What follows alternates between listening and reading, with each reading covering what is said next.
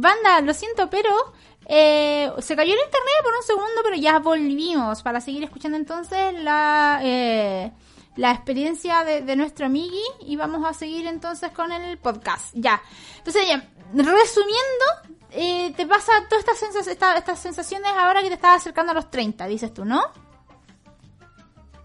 Ah, ah, ajá, sí, cercano, como me estoy aproximando, pues sí tengo todo ese tipo de, como de experiencias como de bajones mm. y yo realmente no sé cómo recuperar un poco de positividad. También hay una vaina que debo, debo dejar clara para... Dame un segundito, dame un segundito. Maritos, muchísimas gracias por suscribirte ya por ocho meses. Muchas gracias por apoyar mi trabajo y seguir estando con nosotros. Muchas, muchas gracias, corazón. Ahora sí, ¿qué cosa tienes que recalcar? Eh, tengo que recalcar, eh, recalcar. Eh, ¿Te acuerdas que la, la, anterior vez que yo estuve en, en, este consultorio yo había mencionado que yo tenía TDAH y TOC? Sí. Sí, bueno, eso lo estoy tratando con psicólogos, que mi hermano, que es una machera, eh, contrató eh, psiquiatras, psicólogos y, una terapista ocupacional para tratar esos temas. Y el psiquiatra me recetó unos antidepresivos y, y unas pastillas para el sueño. Y eso me mejoró mucho el ánimo. Entonces, también eso influye en algo. Era necesario para entender que no todo es bueno, no sé si psicológico y químico puedan ser distintos. No, o sea, no, no, no, no, o sea, lo que estás viviendo no tiene nada de psicológico ni químico, es una etapa, es común y corriente. Así que no, no te preocupes, nunca pensé que fuera como por, por pastilla tratamiento, no, es una etapa. Ah, ¿Te, te ah, comento? Pues. ¿Te comento mi ah. opinión? ¿O quieres entregar más información? Entregar más información. A ver, ¿cómo cuál? Mm.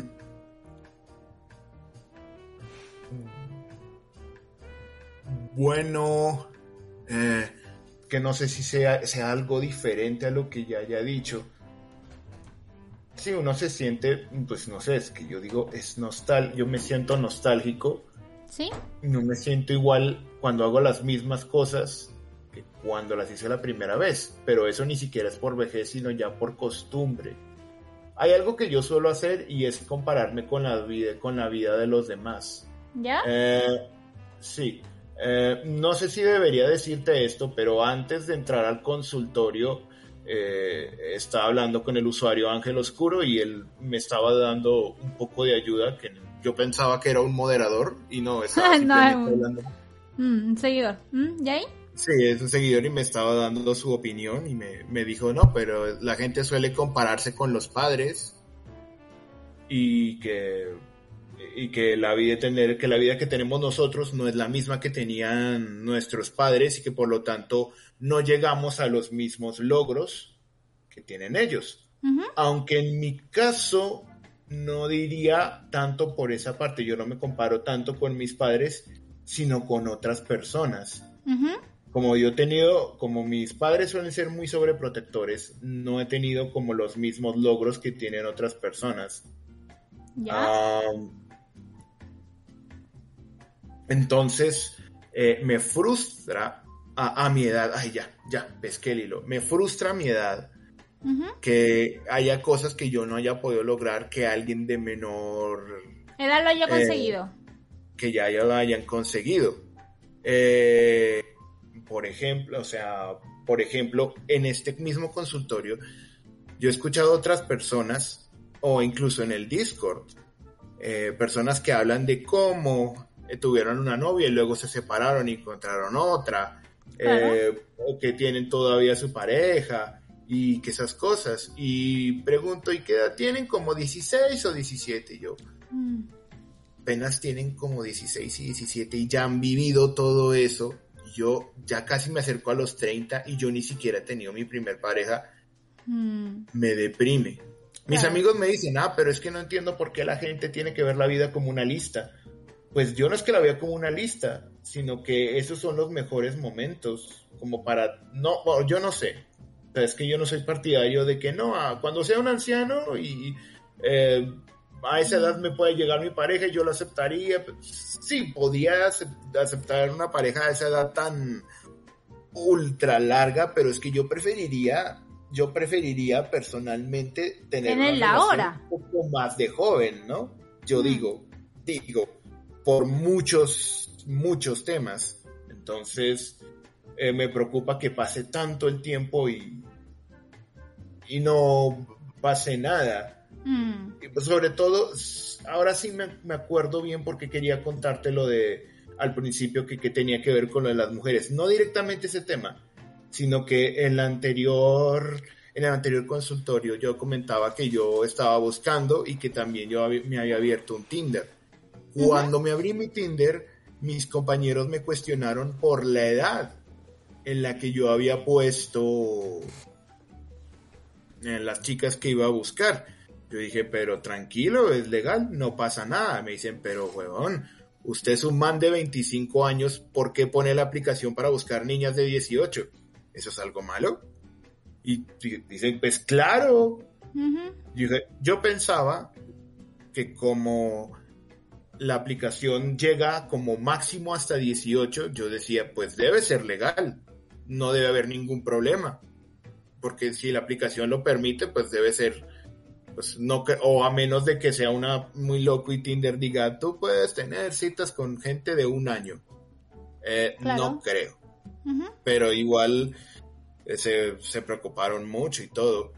Me mandaron un, cartel que me gustaría leerlo ahorita, pero me tocaría buscarlo y me demoro, entonces no tengo tiempo para buscarlo. Pero era más o menos como que decían, eh, un pedófilo no es solamente el tipo de de 40 años que sale con una chica de 15, sino también el man de 15 que sale con una chica de 10, algo por el estilo así. Claro.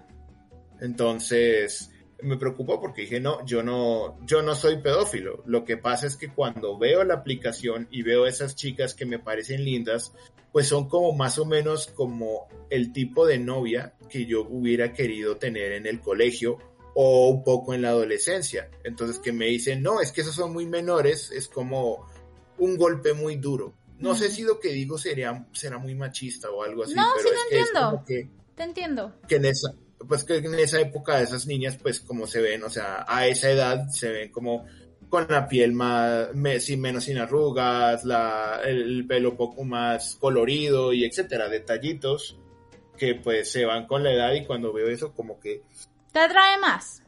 Es sí. Sí, es un choque porque también le dicen, ay, pero te fijas en lo físico en vez de lo de eso. Y yo como, bueno, sí, no debo fijarme tanto en lo físico, pero también es como que de pronto me hubiese gustado y, eso de pronto se va, aunque también puede depender de la salud y muchos factores, pero igual es como, mm, bueno, es como un poco triste. No sé si de pronto es que yo crecí con la Dame un segundito. Aquí de pana viendo a la Emi mientras se estudia para el examen de conducir XD. ¡Oh, mucha suerte, Taquito Happy! Muchísima suerte, tú puedes, guagua. Yo saqué mi licencia de conducir a la primera, así que espero que tú también. ¿ah? Pero muchísima suerte, guagua, que te vaya muy bien. Eh, bienvenido a tu segundo mes de suscripción. Y ahora sí, eh, amigui, sigue. Ok. A veces me pregunto si yo puedo ser el que da los saludos de suscripción. Ah, ok.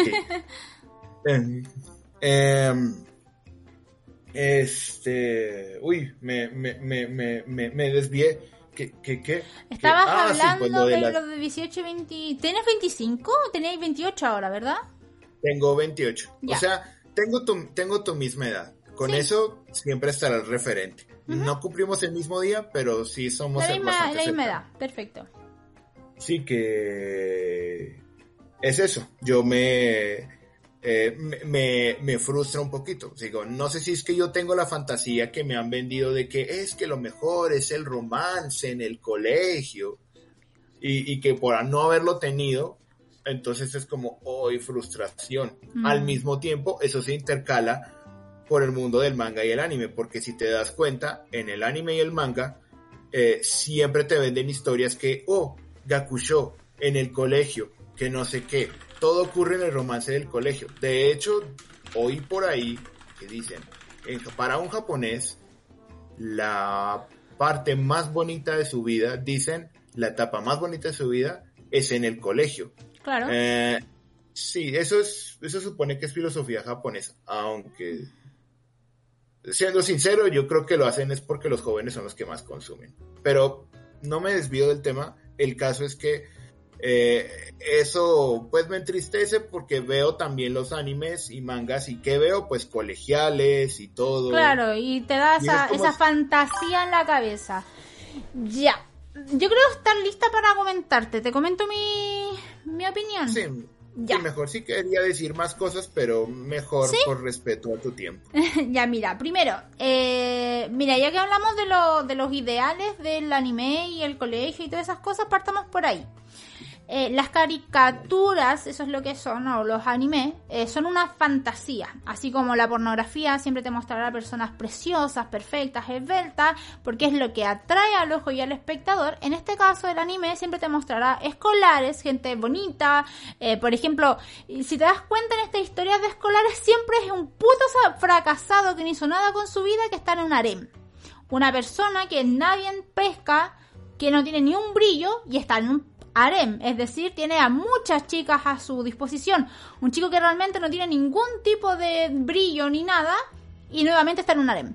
Es porque es esta misma fantasía que tú tienes, ¿no? Esta idea de que no tuvo una vida competente o una vida esperada cuando era adolescente y ahora la quiero revivir o rehacer cuando soy adulto es bastante eso, bastante es el deseo de la gente adulta a volver a ser niño y tener una vida distinta. Eh, la, la, vida de Japón es muy distinta a la nuestra. Realmente inclusive ser adolescente en Japón ya es horrible. Ni siquiera tienen una vida como nos hacen ver en los animes. El adolescente en Japón vive en estrés horrible. Por eso el suicidio adolescente en Japón es tan alto. Y es porque efectivamente ellos cuando son adolescentes sufren tanto que al ser adultos fantasean con una adolescencia distinta. Yo, por ejemplo, quiero hacer un manga, un cómics de mi vida de adolescencia porque fue hermosa. Tuve una vida perfecta. Y yo quiero hacer mi vida porque esa vida fue muy bonita. Pero eh, no es porque yo tuviera como un... No es como que yo me empezara a inventar algo porque yo sentí que me faltaba algo. No, es porque yo siento que esa era una buena historia y la quiero rehacer. Ahora, el japonés le pasa lo distinto. El japonés crea mucho sobre lo que quiere o espera o desea. El japonés se sabe que es una sociedad muy reprimida, muy depresiva. Entonces crean estos mundos que realmente son ficticios al 100%. O sea, tú mismo creo que lo dijiste en el, en el, en el podcast anterior de, de que las mujeres no se caen sobre las caras de los hombres. Los hombres no se caen sobre las tetas de las mujeres. Eso no pasa. Eso no existe en el mundo real. Pero el anime sí, y es porque es eh, fantasía, es solamente la idea de hacer algo y ellos buscan mucho la juventud, la adolescencia, ¿no? Porque es de seguro también la etapa en donde ellos más sufrieron. Si a mí me dieran la elección de poder hacer un libro, no elegiría la adolescencia, porque realmente como que no tiene mucho brillo para mí. Yo elegiría la adultez porque tiene más conocimiento, me gustaría hacer algo más así. Pero eso depende del tipo de vida que tú tengas. Es por eso que en Japón el, el, el, personas que son muy poderosas, con, con líderes innatos desde jóvenes, son las personas protagonistas, las que más venden. Por eso los harem venden tanto, por eso las idols son tan famosas, niñas jóvenes que se esfuerzan por sus sueños, porque los adultos ya no tienen sueños. Pero es porque ellos viven, viven en una sociedad horriblemente represiva, depresiva y, y ya se quiere matar. O sea, es así, Japón. Así que compararse con el anime es de las peores cosas que puedes hacer es como compararte con el porno, porque es una ficción tan extrema que no tiene nada que ver con tu sociedad o tu propia vida. Eso es lo primero, jamás compararse con el anime. Y si bien tú puedes decir que como que se refleja en cierta forma como toda esta hedionidad, es solamente eso, amigo. Jamás lo vas a tener nunca. Jamás vas a tener esa vida en el anime. No existe. Ahora, la vida real la vida real y envejecer. Hay etapas en la vida del ser humano que de seguro si tú estás yendo al psicólogo ya las conoces, que son las etapas en, de crisis de cada persona. Existe la primera etapa, de cuando nosotros nos destetan, literalmente cuando nuestra madre nos deja de dar eh, pecho, después cuando comenzamos a ir al baño solos, Después cuando tenemos nuestra etapa de la pubertad, que es de los 11 a los 13. Después a los 20 años, que es cuando pasamos de ser niños a jóvenes. Después viene la de los 30, que es cuando pasamos de los jóvenes a los adultos. Después los 40, de adulto a adulto mayor. Y así, ¿no? Cada etapa tiene su, su crisis. Y tú en este momento estás en la crisis. Y todos lo vamos a vivir. Gente la puede vivir mejor, como espero ser yo o la puede vivir peor, como puede ser tu caso, o casos aún peores que la tuya, que están que se cagan por llegar a cumplir 30 años. ¿Qué vas? No... ¿Mm? ¿Tú, no estás en crisis? No, para o sea, nada. Bueno, yo no te veo, o sea, obviamente no te veo deprimida, pero creo que tú dijiste que ibas a hacer un video del tema. Mm, es que ¿sabes cuál es la diferencia? Yo desde niña he disfrutado mucho mis etapas. Yo fui muy distinta. Yo soy distinta. Yo soy una excepción a la regla y lo sé. Lo sé muy bien. Porque yo desde que soy niña me gustó toda mi etapa de niña, me gustó mi etapa de adolescencia y me gustó mucho mi etapa de universidad darme cuenta cuando empecé a crecer. Ahora que tengo 28, acercándome a los 30, weón, me siento pero así como que me como el mundo. Soy joven aún, soy bonita aún, ¿no? Aún siento que si bien tengo arrugas porque tengo 28 años, sigo siendo linda, o sea, sigo siendo joven, me miro y me veo joven. Miro a mi pareja que tiene 30 años, sigue siendo joven y sigue siendo muy lindo y atractivo para mí pero también lo fue a los 16. Y acordarme de él a los 16 años ¡oh! y verla ahora con 30 y seguir pensando que es el hombre más guapo y todo, me da esa, esa necesidad de, ¿Cómo va a ser a los 40? Y cuando él tenga 50, ¿cómo va a ser? Entonces es un deseo de crecer, es un deseo de hallarme en ese momento para mirar hacia atrás. Entonces yo cuando tengo 30 me voy a acordar de mí misma a los 20, flaquita, hermosa, que era una modelo. De me voy a acordar de mí a los 27, cuando empecé a ser streamer, ¿cachai? Lo, ah, las primeras cosas. Y mirar hacia atrás como logros que vas viviendo, por más pequeños que sean. Porque esa es la cosa ¿Tú no ves los logros hacia atrás por, por las cosas que, que hiciste, por ejemplo, no sé, ay, a ponerle que en el 2016 yo ganaba mucha plata. Oh, Dios, qué gran... No, eso no es un logro. Para mí un logro eh, fue abrir mi draft, ¿cachai? Ese fue un gran logro de mi vida. Y qué rico acordarme hacia atrás y mirarme hoy que soy más famosa que antes. No sé, pues, ¿cachai? Entonces para mí, cada año es perfecto. Me fascina. El próximo año voy a cumplir 29 y mi pregunta es, ¿qué hice en los 28? Después cuando cumpla los 30, ¿qué hice en mis últimos 10 años? Inclusive lo que yo hago, y lo comenté aquí, es escribirme cartas a mí misma en función de 5 años, de 5 en 5. Lo he hecho desde los 11 años. Entonces es muy rico ver mi crecimiento, ver que soy un ser humano que crece y envejece y aprende. Eh, cuando uno crece sin el temor a la muerte, porque generalmente también el hecho de ver arrugas, ver cómo tu cara envejece, te recuerda mucho que tienes un, un cronómetro, o sea, hay un momento en el que vas a morirte, hay un momento en el que ya tu cara se llenará de arrugas, tu espalda no estará recta, estará encorvada, más de lo que ya estoy. Entonces, todo ese pensamiento es muy desesperanzador, ¿no? Pero tienes la otra opción, que es verlo como que hubo un tiempo en el que fuiste joven. Hubo un tiempo en el que, ponele, ponele, ya que tú no has tenido sexo, ¿no? Así como, como porque no has tenido una pareja, no tenías como esas cosas. Pero pajas, por ejemplo, las pajas de ser adolescente, las mejores pajas de la vida. Las pajas de tener 20, las mejores pajas de la vida. Las pajas de tener 28, está bien. Pero puedes, puedes pensar en las cosas buenas de la vida que tuviste antes y que ahora son distintas. Y las disfrutas. Entonces tú, por ejemplo, en vez de pensar que nunca tuviste una polola, ¿cachai? Que no lo viviste, está bien, porque sientes esa sensación de pérdida, de algo que tú pudiste haber tenido y no lo tuviste. Pero está bien que lo sientas y está bien que desees haberlo vivido porque era una etapa que tú sientes que te faltó y está muy bien. Pero eso no quita que cuando la tengas vas a sentir las mariposas en la guata. Vas a sentir ese primer tacto, porque no es la no es ser joven y vivir eso en la juventud, es que te toquen por primera vez. Es que te permitan tocar a otra persona por primera vez, ¿cachai? Eh, eh, la primera vez que le vaya a meter la mano debajo de la blusa a tu polola. Que tu polola quiera que le metas la mano debajo de la blusa. Esas cosas son lo que uno quiere del sexo, lo que uno quiere de tener pareja. No, no sabéis nada comiendo una buena en una fiesta cuando tenéis 18 años. Lo rico es cuando estáis con una persona que quiere que tú le hagas algo, que tú, y quiere que seas tú, ¿cachai? Y eso no, no hay edad. En esa wea no hay edad. ¿Cachai? Y lo veo a mi mamá que va a cumplir 50 años el próximo año y está enamorada como una lola de 15, culiao, pero así, enamorada hasta las patas de su actor Pololo. Entonces es por... Y su pololo tiene casi 70, no te estoy weando, tiene como 64, una wea así tiene él. Y ella tiene 50 ya pronto, pero ellos dos son unos putos pololos, pues, ¿cachai? Entonces, y ella tuvo su pareja, tuvo a mi papá, después tuvo otra pareja, pero ella ahora siente esa cosa de que es la mujer más feliz del mundo. Entonces, no es la edad, no es el acto en sí, es, es cuándo, cómo y con quién. La vida es perfecta cuando tienes una razón para vivirla. Cuando tú te das tu propia motivación de vivir. Yo siempre he dicho, el Nava me ha dado los mejores años de mi vida porque él, verlo a él envejecer conmigo me hace perfecto esta vida, ¿no? Porque tengo alguien con quien compartir este momento.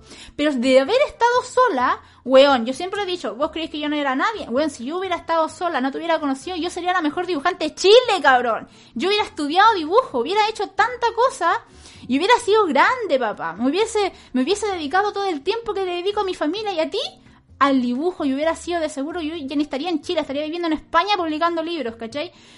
Pero no es así.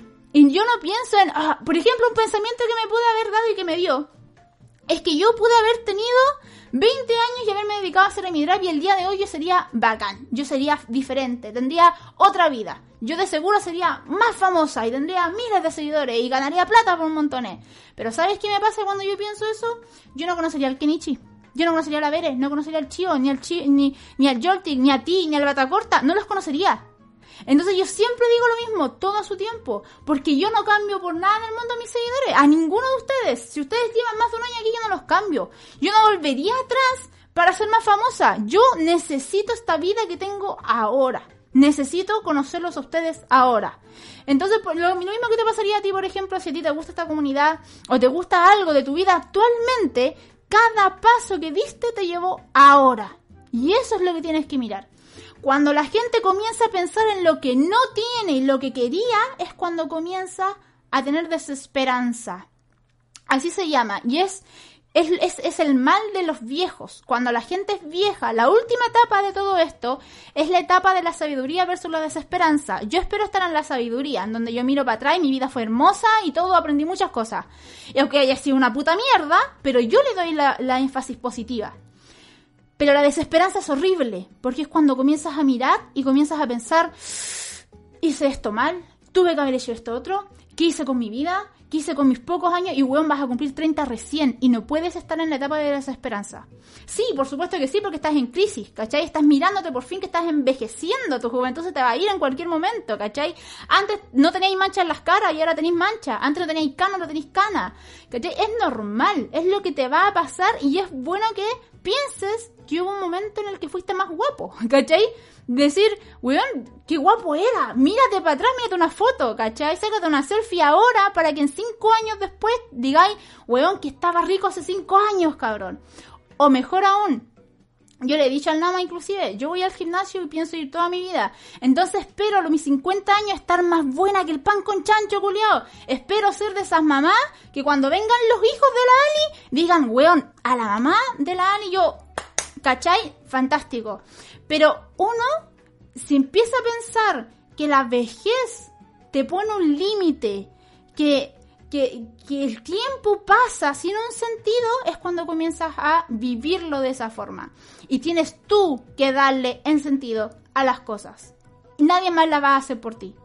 Entonces, y por más estúpido que sea, pues te estoy diciéndote, yo, weón, yo, yo, ganaba mucha plata antes de hacer esto, no te lo voy a negar, yo ganaba harta plata, por eso ahorré mucho antes de irme de mi trabajo. Y para mí mi mejor decisión de la vida fue haber dejado de ganar esa cagada de plata y venir acá a ver si como cada mes, ¿cachai?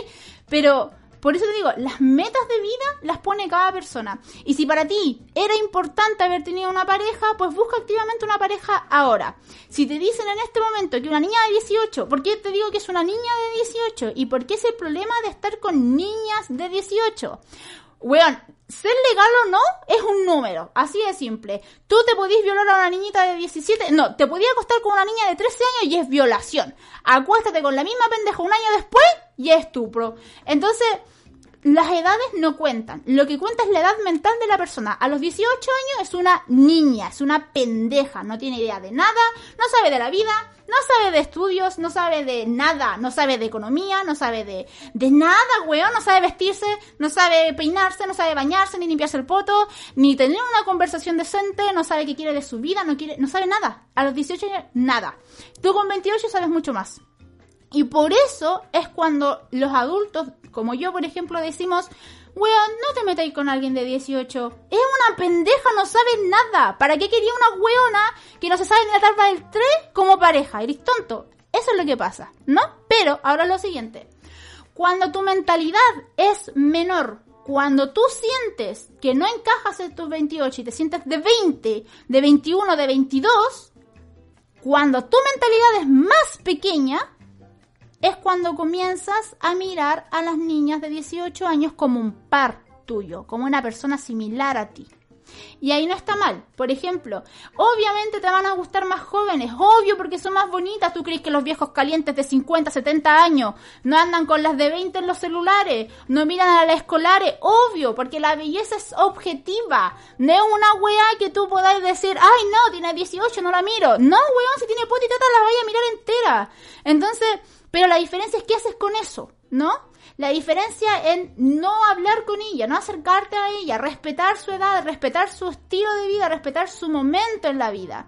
Porque esa es la cosa, cuando uno con 28 años que trabaja o estudia o tiene una vida, se mete con alguien de 18 que no tiene idea de la vida, que nunca ha ido a un carrete, que nunca ha estudiado, y le dice, eh, vení para acá, vive conmigo, ponte a trabajar, le cagaste en la vida toda esa adolescencia que ella pudo haber vivido, los errores que pudo haber cometido, las cosas que pudo haber aprendido, la cagaste. Porque tú hiciste que te pasara de los 18 a los 28 de un tirón, todo por estar contigo. Por ese motivo es que los adultos decimos, dejen a los niños vivir como niños y no se metan con ellos. A menos que seas un niño también y estés viviendo la misma etapa y, weón, una mina de 28 te dé pánico, como a los japoneses. Por eso los japoneses tienen este tienen esta idea fantasiosa de las niñas porque ellos creen, y ven en cualquier documental de Japón, no pueden estar con mujeres adultas. Las mujeres adultas son muy demandantes, son muy pensativas, tienen pensamientos.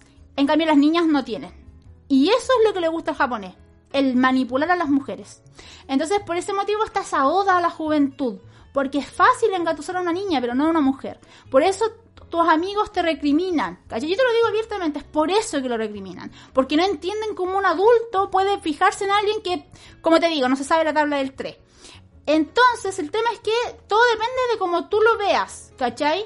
Está bien obvio que te va a traer una niña joven porque son bonitas. Pero, ¿tú quieres estar con una niña joven de 18 años que no sabe nada? ¿Tú quieres hacer eso? ¿Tú quieres? Entonces, cuando comienzan esas preguntas, es cuando tú tomas decisiones. Porque tener pareja, quién es tu pareja, todo eso es una decisión. Hay mucha gente hueona y me carga en el mundo que piensa que el amor es algo incontrolable. Es tan difícil porque yo me enamoro y es algo que no puedo controlar y ah, no weón. Tú decidiste enamorarte, tú decidiste llevarte a esa persona a vivir contigo, tú decidiste hacer las cosas. Tú pudiste haberle puesto pausa y no lo hiciste. Entonces la gente tiene que ser una autocrítica, decir por qué hace las cosas tomar las decisiones correctas, lo mismo que explicaban hace dos, dos personas atrás, que uno tiene que tomar las decisiones correctas y pensar en frío. ¿Te sirve una niña de 18 años? Para acostarte, por supuesto que sí, es legal. Estás en Tinder más encima. Eso es lo otro que yo pensaba cuando pensaba eso con tus amigos. Qué weón, y que te fuera a casar con la pendeja culia, tiene 18, cógetela y anda, sale, sale para adelante, amigo. Entonces, eh, eso es lo otro. ¿Qué queréis con ella? Acostarte con ella tiene 18, podía hacerlo perfectamente. Eh, ¿Qué queréis? ¿Vivir con ella? Perfecto. ¿Cuáles son sus metas? ¿Ella tiene metas? ¿La puedes apoyar en eso? ¿Se apoyan mutuamente? Perfecto. Pero lo importante es eh, por qué ella. ¿Cachai? No, no es tanto la edad, sino es por qué ella. Si es una niñita que realmente es una pendejita, te van a comer vivo, weón, porque eso es pedofilia, ¿cachai? Esa weá es como, porque claro, el, la pedofilia no se va tanto gente, porque hay, hay, un, hay una cosa muy cuática sobre la pedofilia que la gente cree que es como un número, ¿cachai? Es como el de 40 con la de 15, obvio que sí, pero la pedofilia, gente, se define mucho con el poder y la manipulación. El hecho de que alguien con conocimiento superior o con un poder superior, una influencia superior, abusa de alguien de menor, como poder, influencia, todo. Y todos los niños son de menor, porque no tienen ni idea del mundo. Ellos van a donde brilla el sol. Entonces, por ese motivo se habla de que la pedofilia no tiene edad. Por eso se habla de un niño de 15 con una niña de 10, porque el de 15 sabe. El de 15 ya sabe mucho más que una niña de 10. La niña de 10 juega con muñecas. El de 15 está a puertas de salir a la universidad. Por eso se habla de eso, para que sepan también ese asunto de la pedofilia que tiene completa relación con el poder y el abuso respecto a alguien inferior a uno. Y obviamente por eso se dice que los menores no pueden decidir y no pueden hacer eso porque realmente no conocen de la vida que era también mm, similar a lo que decía anteriormente, la, la madurez te la da el tiempo, el conocimiento te la da el tiempo. Por eso las madres son sabias, los padres son sabios, porque han visto todo. Entonces ya nada les sorprende y saben todo. Eh, a ver, ¿qué más? Eso. Entonces mi consejo es el siguiente. Primero, si te deprimes por llegar a los 30, felicidades. Estás en la crisis de los 30. Lo viven todas las personas que tienen 30. Eh, el único problema es cuando esto es algo continuo y seguido y hace que no sigas con tu vida. Es decir, te estancas en algo, te sientes menor, persona, eh, comienzas a tener problemas contigo mismo y con tus decisiones tienes que empezar a mirar hacia atrás como una serie de logros que tú has hecho. O sea, no llegas a los 28 años haciendo nada, cabrón. Algo harás, aunque sea ser platino en, League of Legends, weón. Pero algo habrás hecho de lo que te sientas orgulloso a tus 28 años. A gente habrás conocido de que te sientas orgulloso a tus 28 años. Y mira eso. Cuando te mires al espejo y te veas más viejo, piensa que hubo una época en la que fuiste más joven y que serás, en este momento joven, cabrón. Porque cuando tengas 40 y te mires para atrás, vas a pensar que eras el huevo más rico a los 28 años.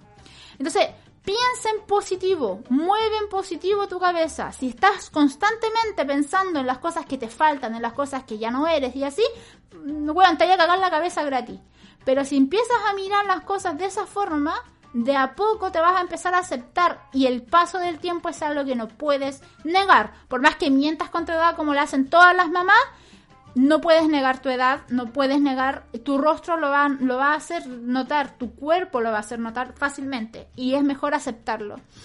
Eh, y en cuanto a las mujeres, como te digo, el tema no es el sexo, no es la hormona, no es nada de eso, es la intimidad que se produce en tener una relación. Y en esa intimidad no hay edad. Y puedes tener la mejor relación de tu vida a los 50 años, siendo que tuviste cuatro hueones, cinco hueones antes. Eso no tiene ninguna relación. ¿Alguna opinión, corazón? wow.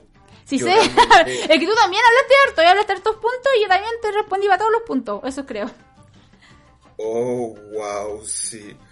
Eh, sí, es que lo que pasa es que la primera vez que estuve en el consultorio yo como que lo pensé bastante para no perder el tiempo y esta vez yo me metí muy de repente, o sea, yo no sabía que iba a haber consultorio hoy, de hecho yo me preguntaba qué raro, la Emi no ha vuelto a hacer consultorio ¿Mm?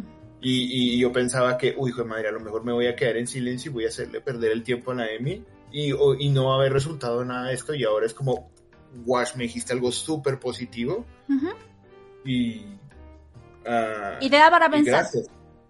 Y, gracias, sí. Oh, eh, opiniones, pues, o sea, lo que yo entiendo es como cuando uno eh, se come una hamburguesa. Uno dice, pues uno, eh, de niño uno comía hamburguesas y uno a esta edad o más se come una hamburguesa. Hmm. Y aunque digas, ay, es que de niño yo tenía recuerdos de cuando comí una hamburguesa y ahora estoy comiendo una hamburguesa, igual la hamburguesa va a saber igual. Pues, a menos de que, no sé si uno pierda el gusto con la edad o algo así, ni quiero pensar en eso, pero, o sea, igual es la misma, o sea, lo que importa es el momento, no en qué edad fue. Exactamente, nada más que eso, es el momento en que estás viviendo. Y como te digo, cuando te sientas que estás en el lugar incorrecto, piensa en todas las cosas que te llevaron a este momento, a este lugar. Y si cambiaras eso, ¿lo perderías? Yo, por ejemplo, como te decía, vos, si yo hubiese sido a mirar a mis 20 años, ninguno de ustedes estaría aquí. Y yo eso no lo quiero perder. Entonces, qué bien haber sido emigrada a mis 24 y haber llegado hasta los 28. Weón, cuatro años de emigrado solamente. Uy, qué poquito. Pero sí. Mm. De, hecho, se me olvidó, o sea, no quería decirlo para no alargar mucho, pero es que una de las cosas que iba a decir era que yo me comparaba precisamente con gente de mi edad. Mm. Porque yo no tengo, yo no manejo, aunque pues... No, no mentiras, olvídalo. Eh, porque precisamente yo te veía y tú tienes mi edad y yo digo, pero ¿cómo así? Yo veo gente de mi edad que ha logrado unas vainas y yo no. Hmm. Y, precisamente eh, tú, tú, entre también otros streamers, también es lo mismo. Yo digo, veo, ve, a la Emi y yo como, wow, o sea, esta tiene mi edad, pero veo todo lo que ha logrado. Las convenciones a las que ha ido, aunque yo también he ido, pero pues tienes tu canal de Twitch, hmm. tienes un montón de gente que te sigue, eh, de pronto cosas materiales como la silla que tienes atrás y el micrófono, que pues son cosas materiales, pero, mm. pero sí son logros. Son logros. Los dibujos que tienes atrás, la gente que te sigue en Discord, todo eso son logros de esa edad. Mm. Y, y, y tú te pues, comparas y como que... Sí, aunque yo, yo, yo, entiendo que no me debo comparar. Ya me han mm. dicho mucha gente, no te compares con los demás pero es que hasta ahora nadie me ha dado como un buen argumento para no hacerlo. Para decirme no te, compares porque la vida de todos es diferente y yo como mm, necesito algo más profundo. No, no, no me lo vayas a decir ahora porque no, no, no, no quiero hacerte perder más tiempo en eso. No, pero mira, un, un, consejo simple porque yo me comparo con personas, obviamente. Pero yo, en vez de pensar que esa persona consiguió cosas en menos tiempo, cosas así como yo, eh, me propongo tener eso en, un tiempo. Por ejemplo, no sé, pues si eh, en mi micrófono, ponele, ¿no? Mi micrófono yo se lo vi al Puma, digamos, ¿cachai? En un momento yo dije yo quiero el micrófono del Puma. Dije, me lo compro para mi cumpleaños, fin. Lo que él tiene, lo tengo yo ahora, ¿cachai? Y lo tengo mejor, inclusive, porque es el que sigue al del Puma. Pero uno en vez de pensar, ay, él tiene esto a la misma edad, piensa, pues bueno, yo lo voy a tener, pero en cinco meses más, ¿cachai? O en un año más eh, póntelo como meta, más como una competencia del tiempo, póntelo como yo también lo quiero. Y al final de cuentas lo importante es que tú también lo tenés, ¿cachai? Eso es el tema. Y lo otro es, eh, en la comparación, al compararte con otras personas, compárate con gente que es inferior a ti. Es, bastante importante hacerlo también, gente. Weón, salud mental es muchas cosas y uno de eso también es poder levantarte el ego. Es muy importante tener ego. Y yo soy muy buena para compararme con personas que son inferiores a mí porque me hace sentir mejor como mi vida, ¿no? Entonces yo, por ejemplo, me pongo a mirar, weón, sin mentirte, me encontré hace nada con un compañero de curso que tenía notas 7 y está trabajando en el puerto. A saber en qué cargo, puede que sea gerente, puede que sea así un culeado que gana millones, pero para mí es un trabajador común y corriente que se rompe el lomo haciendo wea, haciendo que era el, de mejor nota, ¿no? Y ese pensamiento es como, y yo aquí dibujando, ¡ay! y ahí el ego hacia arriba. Entonces, es importante hacer eso. Búscate, no sé, pues, si tú no querís hijo, la amiga embarazada, ¿cachai? Si tú no querís, no sé, pues, eh, si tú no querís, no sé, pues una casa propia, pagar una casa propia, búscate al culeado que se, hipotecó en 30 años para una casa. Y así, de a poquito, tú vas como levantándote el ego, dándote cuenta que lo que tenías es lo que tú quieres, ¿cachai? Porque eso es lo importante, date cuenta que lo que tú tienes es lo que quieres. Yo ahora quiero una Switch, me voy a comprar una Switch.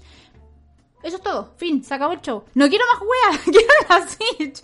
Entonces, lo importante es que cuando mires tu alrededor te des cuenta qué es lo que tú quieres. Y lo que te falte, prográmalo y tenlo. Así de simple, tenlo. Eso. así como lo hago yo para mí, para comparar. Me comparo con gente inferior a mí. Y a la gente que es superior a mí, me la pongo como meta. Mm. Sí. Oye, si no, siempre, no siempre tenéis que compararte con la gente bacán. Tenéis que, weón, tenéis que hablar mal de otras personas. Tenéis que juzgar a otras personas en tu cabeza. Tenéis que hacer todas esas weas porque te ayuda a ti a sentirte mejor como persona, weón, es importante. ¿Y eso? Oh. Oh.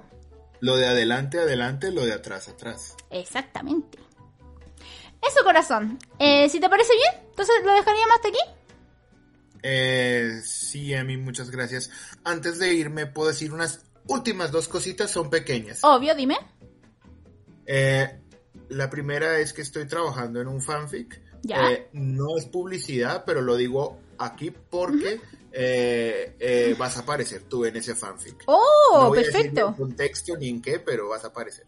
Me parece correcto. Está bien, pues me, me- me lo, me lo envía y yo lo, lo cacho. ¿Estás en qué momento aparezco yo? Ok. Y la última cosa, ya para irme. ah, yo, yo por ahí he visto tiendas de muebles y he visto que hay como mesas, eh, sillones, mm, mostradores para vajillas, ¿Ya? de todo tipo. Te puedo preguntar. ¿Cuál de esos muebles es el Nama? La verdad, yo quiero saber. Ah, el Nama. Ah, ya sé, ya sé cuál es el, el mueble del Nama. Es que me equivoqué, el Nama no es un mueble. El Nama es como una decoración. ¿Y sabes cuál es la decoración? Hay cachado cuando vais como, como a tiendas o, o- o a weas donde venden autos. Hay un monito rojo con aire que mueve las manitos para un lado y para otro y le hace "Uh", que es como un globito que le hace así. Y a ese es el Nama. Ese globito que, que está como parado, inflado y que le hace para los lados y es, es alargado, ese es el Nama. Eso era el Namita. Eso, eso corazón. Muchísimas gracias por estar en el stream. Cuídate corazón. Lo, lo mismo, Emi. Gracias a ti. Chao, chao. Muchas gracias por tu apoyo. Chao, Emi. Bye. Ya cabro. ¡Guau! ¿Cómo estuvo? Que, se, que, que haga un, fan, un fanar, dice. Pero sí o no que es el Namita que le hace... Ah, y el Nama dio un buen consejo. Pónganse como meta en la vida no aparecer en un capítulo de Mega Culpa. Ser el protagonista de un capítulo de Mega Culpa. Creo que esto la- ya lo he hecho, pero ¿cómo puedo empezar a vender mis dibujos y dedicarme a eso por mientras? Eh, por internet, hazte una cuenta de Instagram, sube números, consigue números, consigue visualizaciones. Eso se hace eh, consiguiendo que te compartan, que te linkeen y que dejen comentarios. Consigue visualizaciones y después de eso abre abiertamente para comisiones. Parte siempre con dibujos de fanarts o cosas así. Lucian se ha comprado dos cofres. ¡Guau, Lustria! Muchas gracias por comprar dos cofres y apoyar mi canal. Muchas gracias, corazón, por apoyar mi trabajo. Muchas gracias. Me encantó de principio a fin tus respuestas al amigo. No tengo idea de si subirás el consultorio como podcast, pero necesito con urgencia volver a escucharte en el consultorio y en especial esa respuesta. Muchas gracias, Coscarrillo. Sí, va a estar en Spotify mañana mismo, así que espero lo esperen con ganas. Va a estar ahí para que ustedes puedan escuchar el consultorio. Necesito un consejo, Emi. ¿Te acuerdas que dejé a mi polola por falta de tiempo? Me pidió volver y le dije que sí. Estuve bien la decisión. Weón, solo tú lo sabías. Yo no lo sé. Yo no lo sé, weón. Eh, me encanta porque, porque muchas veces me preguntan eso. ¿Está bien o está mal la decisión que tomé? Y yo te voy a decir que solamente sabes tú si tomaste una buena o mala decisión para tu vida. Y sabes dónde la gente lo suele saber en la guata. Yo siempre digo, cuando la guata te dice que estás haciendo mal, estoy haciendo mal, weón, estoy haciendo mal. Por eso yo siempre he dicho, un tip, cuando sepa, cua- aquí le he dicho ese tip. Cuando, cuando, por ejemplo, dicen, ay, no sé si estoy haciendo mal o bien.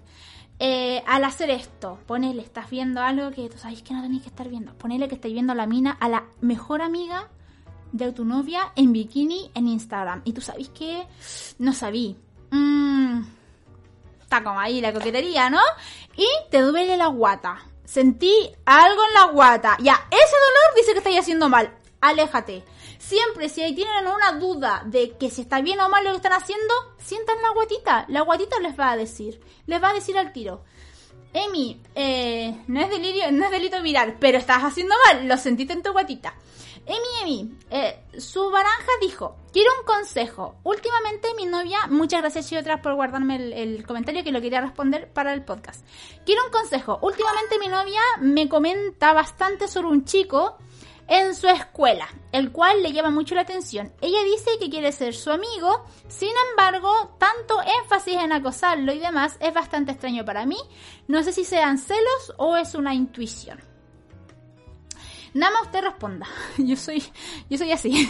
yo soy de enviciarme con la gente. Bueno, sí, soy bastante así. Cuando me gusta alguien, sí, me envicio con las personas. No lo voy a negar, no lo voy a negar.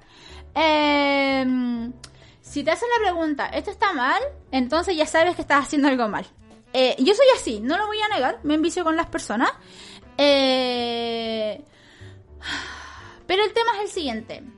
Eh, siempre he dicho que lo que haga tu pareja, si te molesta, tienes que decirle. Tienes que decirle, me incomoda y me molesta que estés acosando al weón.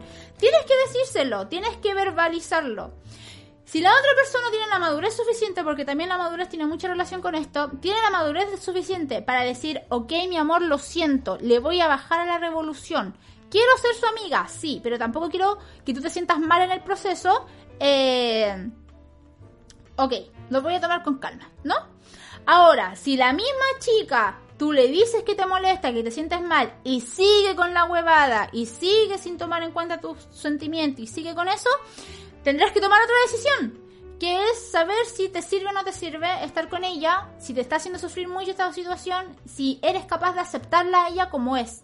Porque la parte de ser pareja, gente, es aceptar a tu pareja con sus errores y sus virtudes. Y si ella es así al buscar amigos, si ella es así de intensa con varias cosas, es tu momento de aceptarla o es tu momento de intentar cambiarlo conversando o es tu momento de dejarla porque te está haciendo mucho daño. Eh, las personas, gente, cuando están en pareja, no quiere decir que tengas que moldearlas a tu parecer, tienes que saber aceptar como ellas son. Y eh, los celos es lo más normal del mundo pero eh, tienes que saber hacer que los celos no afecten a tu pareja, más si son cosas que están solo en tu mente. Eh, si en serio te molestan los celos que tú tienes, tienes que hablarlo con tu pareja, explicárselo, tu pareja te va a responder perfectamente, pero si tú sientes que eh, con tus celos infundados vas a causarle un malestar a tu pareja, quédate callado, no es necesario. Nada más en Pai dice, depende de la personalidad de las personas. La Emi es terrible con la gente. Cuando chico obviamente era terrible. Los celos son inherentes en la vida. Eso mismo que dice la Emi. Tienes que decir las cosas que te molestan. Tu pareja no lee la mente. Exactamente.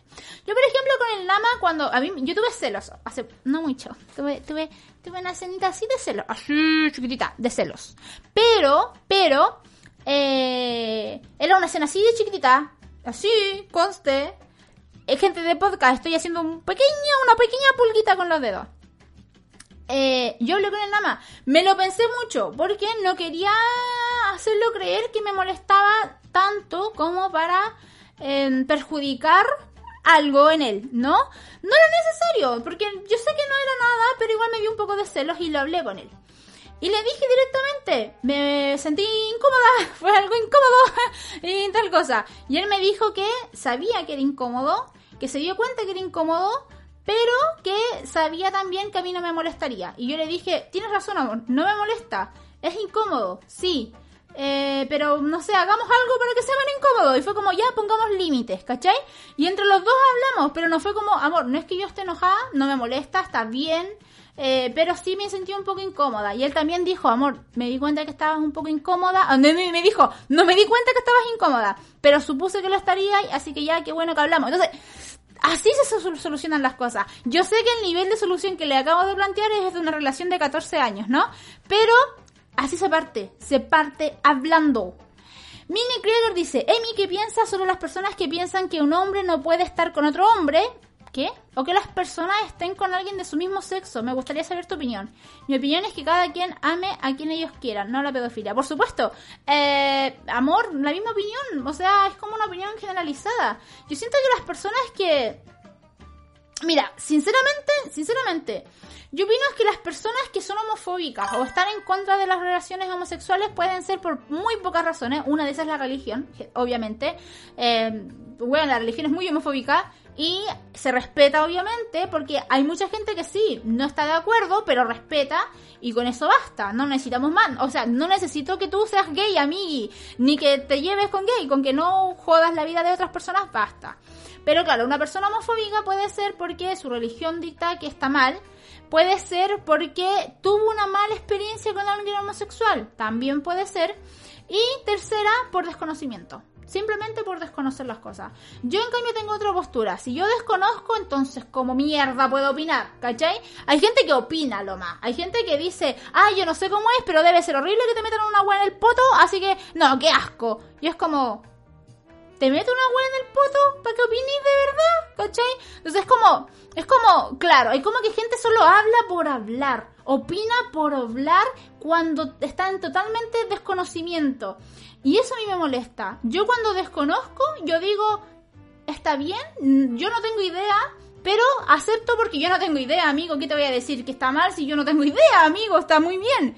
Pero claro, hay gente que es muy... Eh, tiene otra forma de ver las cosas y opina solamente por estar opinando. Eh, Emi, ¿qué piensas de zoofilia?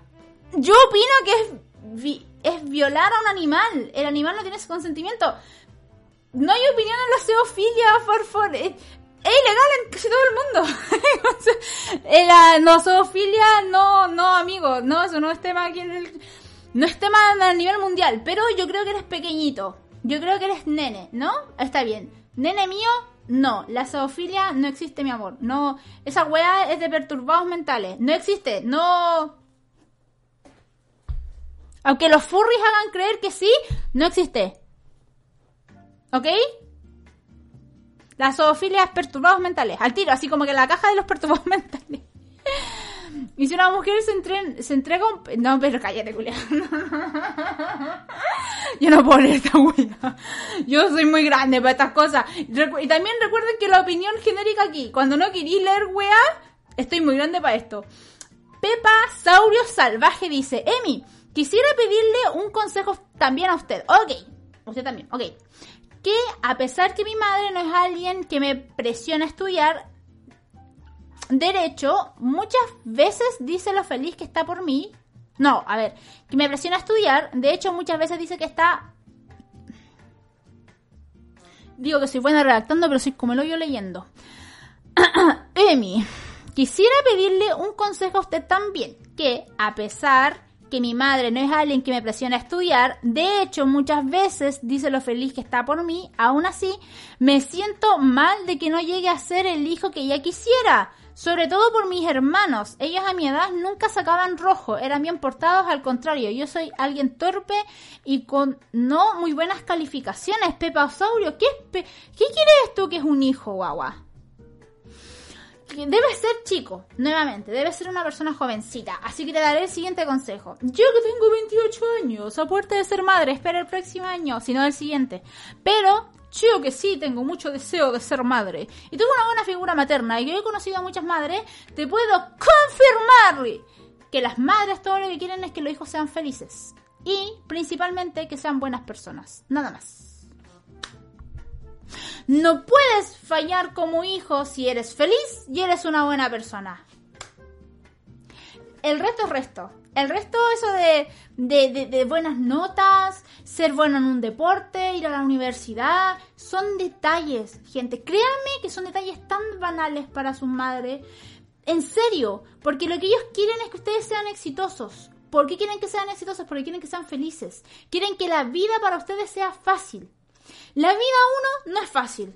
Y todos lo sabemos, pero las madres tienen ese pensamiento mágico de que haciendo todo por ustedes podrán hacer su vida más fácil cuando la hacen más difícil.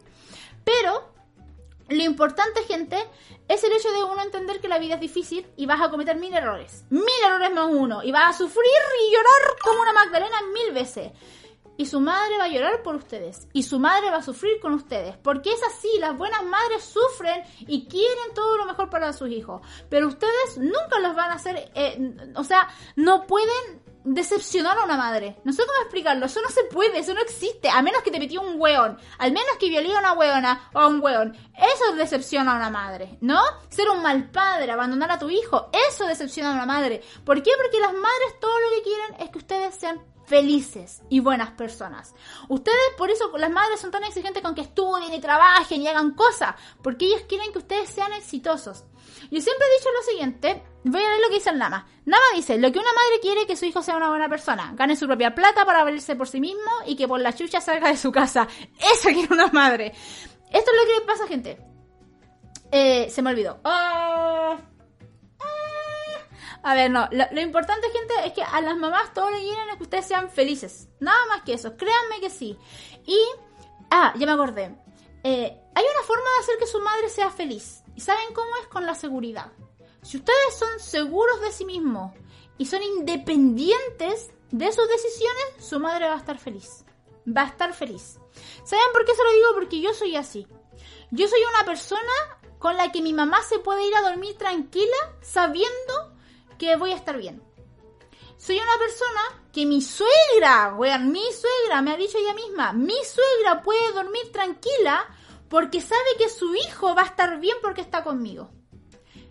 Eso le da tranquilidad a una madre. Eso le da orgullo a una madre. El hecho de saber que su hijo es capaz de estar bien, seguro y feliz por sí mismo. Entonces, amigo, cuando usted tenga una mala nota, cuando tenga eh, una decepción, una weón así, weón, te sacaste un uno, weón, le pegaste al gato, no sé, lo que tú queráis. A la mamá no le importa realmente. La mamá, obviamente, te va a retar todo. Pero si tú en serio crees que decepcionas a tus padres, es mentira. No estás decepcionando a nadie. Eres perfecto como eres. Y todo lo que puedes hacer es hacerla feliz siendo feliz. Nada más que eso, mi amor. ¿Tu mamá está tranquila cuando estás con el lama? Sí, por supuesto que sí. Uf, mis papás, todos están, pero... Bueno, mis padres de la única persona que no se preocupan es de mí. Porque, porque saben que estoy bien. Lo saben, lo saben. Y siempre me lo dicen. Como que me dicen, no sé, si necesitan entregarle propiedades a alguien o plata a alguien, a mí. ¿Cachai?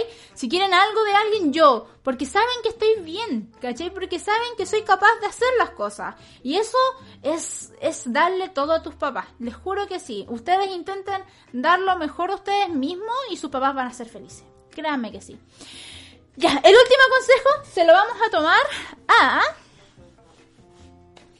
mi Axiomar y Gabriel San. Primero voy a leer a Gabriel San, que ya volvió a mandar su mensaje. Dice, Emi, pero según los estudios del sexo, en los años 80 y 90, hechas por el conocido, por el, no, eh, hipo, hechas por el conocido eh, doctor sexo, conocido por la educación sexual en Estados Unidos, el 18% de las personas del campo tuvieron relaciones con animales. Tú dijiste, mi amor, del campo. ¡Del campo! ¡Del campo! Gente encerrada, weón, en el campo. Gente encerrada en su mentalidad de no tener educación. Del campo, weón, del campo.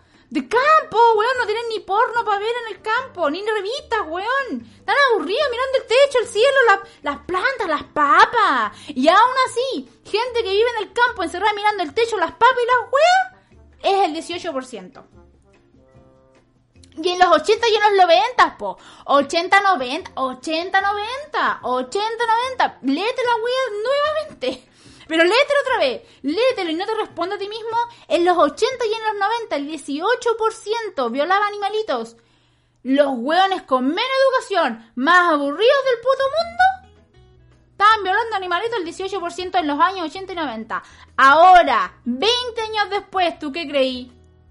Ya tienen porno, amigui. Ya tienen porno. Para tu información, eso fue hace como 30 ¿Cachai? Esa es la cosa. Ya, ya está la tele. Ya está. Ya hay tele, mi amor. Don't worry. Ya hay tele. Pero te digo, la zoofilia ya es algo como que muy underground. Ya es como demasiado underground. Siempre lo fue. Pero ahora es mucho más underground. Muchísimo más underground. Eh, ya, ahora sí, el último. Mm, la última persona. Mi Axiomar dice, Emi necesito un consejo, quiero seguir siendo su amiga, pero siento que me hace mucho daño. Ella porque me sobrevalora y encima siento que soy más feliz estando sola y no encuentro mis verdaderos amigos. Ayuda, Emi, mi Axiomar. Es muy difícil lo que me estás contando porque no hay contexto, no entendí nada. A ver, necesito un consejo, quiero seguir siendo su amiga, pero siento que me hace mucho daño ella porque me sobrevalora. O sea, hay una persona que te sobrequiere y no te gusta que te sobrequieran y encima siento que soy más feliz estando sola. Perfecto. Y no encuentro mis verdaderos amigos. Ayuda Emi. Buscar verdaderos amigos. ¿Quién ha hecho esa wea en la vida? ¿Quién ha hecho esa wea en la vida? Buscar un mejor amigo. Puros hueones. No sirve de nada buscar un mejor amigo. No sirve, porque el mejor amigo no se busca, se hace con los años. Yo no tengo mejor amigo, yo tengo una gran amiga que es la Cone. Tengo otra muy buena amiga que es la Luisa. Desaparecieron los hueones. Después viene Sudoku, pero ellos no son, son amigos como de la vida, ¿cachai? Pero aquí voy yo. Los mejores amigos te los hace la vida. No te lo hace el querer tener mejores amigos, bueno, es la vida. Y tener amigos, sí, puedes ir para allá, buena, hermano, y ser amigo de alguien. Pero amigo, en serio amigo, es súper difícil. Es súper difícil. Y, y es muy lindo la adolescencia cuando uno cree que en serio tiene amigos cuando no, no, no funciona así la vida. Eh, los verdaderos amigos son el viaje que hacemos en el camino. Nada pero qué, qué, qué, qué palabra más sabia. Entonces por eso digo, eh, los verdaderos amigos te los dice el tiempo, solamente. Yo siento que mi verdadero amigo es mi hermano. ¿Cachai? Yo siento que con el mapache somos amigos en serio. ¿Por qué? Porque con él nos peleamos y conversamos igual. Nos apoyamos, ¿cachai? Yo, ese es un amigo. Yo siento que un verdadero amigo es una persona que está constantemente contigo. Y tiene, no, no es necesario que sea una persona externa a tu familia, puede ser alguien dentro de tu familia inclusive.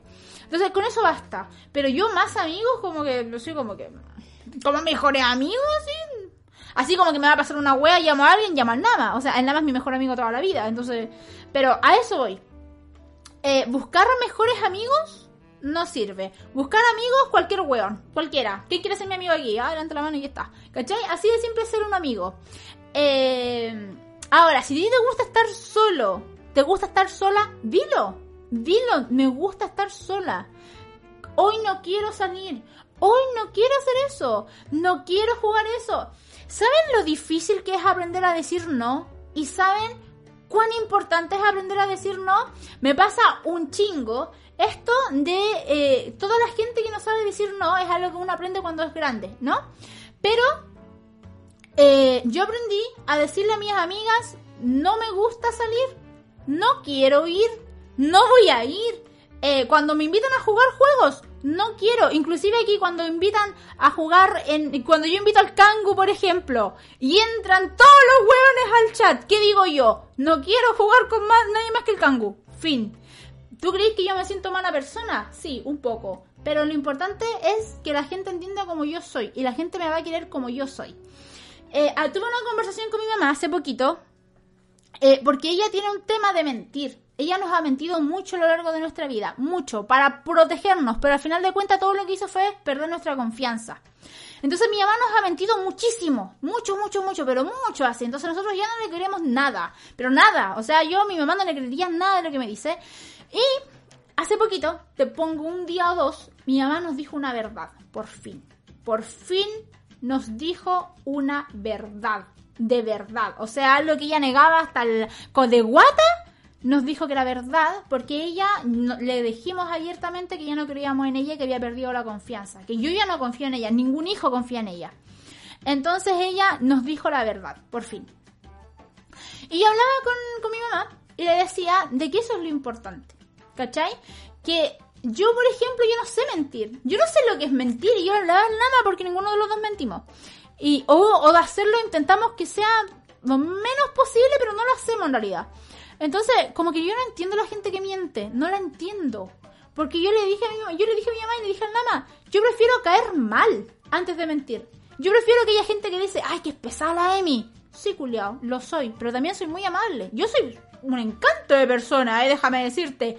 Pero cuando no quiero las cosas, no las quiero. Y, y sorry si te molesta, pero no quiero gracias, ¿no?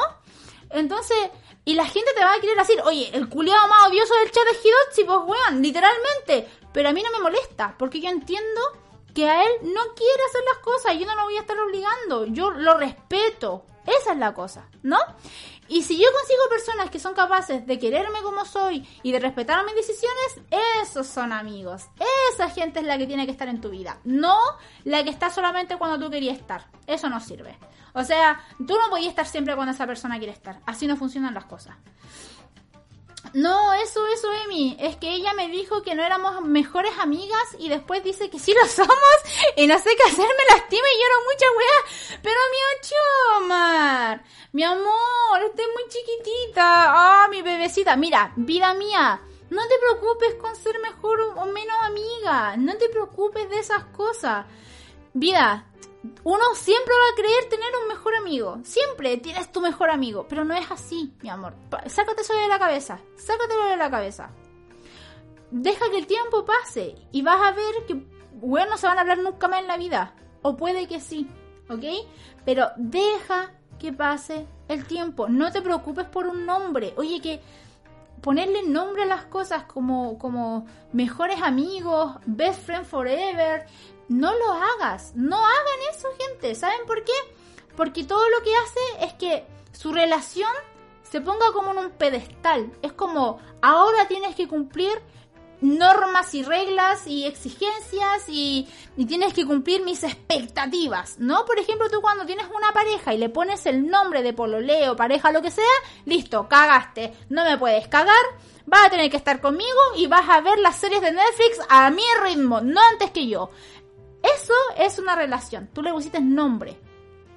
Entonces, el momento de que tú pongas a una mejor amiga, estás condenando a una persona que simplemente quiere estar contigo. Nada más que eso, esa persona quiere estar contigo. Y el hecho de que haya una persona que quiera estar contigo, con eso basta.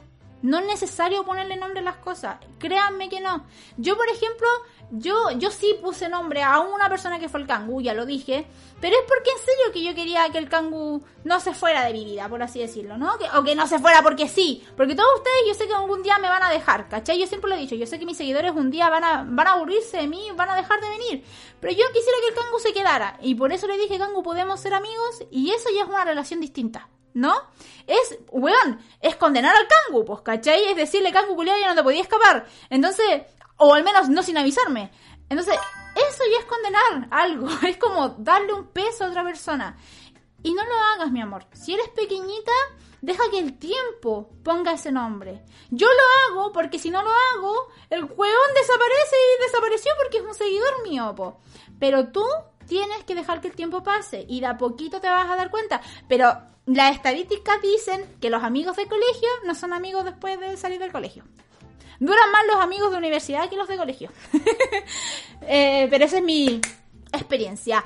Bueno, gente, muchísimas gracias por venir el día de hoy. ¿Les gustó el día de hoy? Se llama consultorio. Y recuerden que lo vamos a estar haciendo cada viernes a las 10 y media horario Chile hasta que vuelva el pan con Emi o hasta que nos quedemos sin casos. Así que si tienen casos, preguntas, dudas, por favor pidan una hora con Kenichi cada viernes para hablar conmigo. Van a haber cuatro cupos como máximo y van a poder contarme su historia.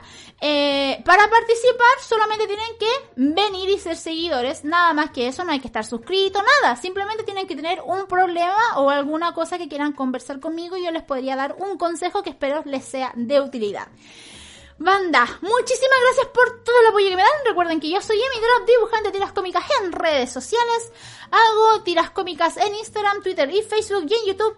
Hago Story Times con dibujitos. En Twitch me puedes encontrar todos los días, pero me hallarás sí o sí miércoles, viernes, sábados y domingos a partir de las 9 horario Chile. Gente, muchas gracias por escucharme, espero que les haya gustado la consejería. Si les gustó el consultorio del día de hoy, por favor háganme saber en Instagram, mándenme un mensaje. Emi, soy nuevo, primera vez que escuché tu podcast y me encantó. Sube más. Háganme saber, por favor, si son nuevos, vengan a verme a Twitch, vengan a denme su opinión en Instagram. Quiero saber si les gusta lo que hago. Muchas gracias, gente, por estar. Los adoro. Adiós, Janet. Bye bye.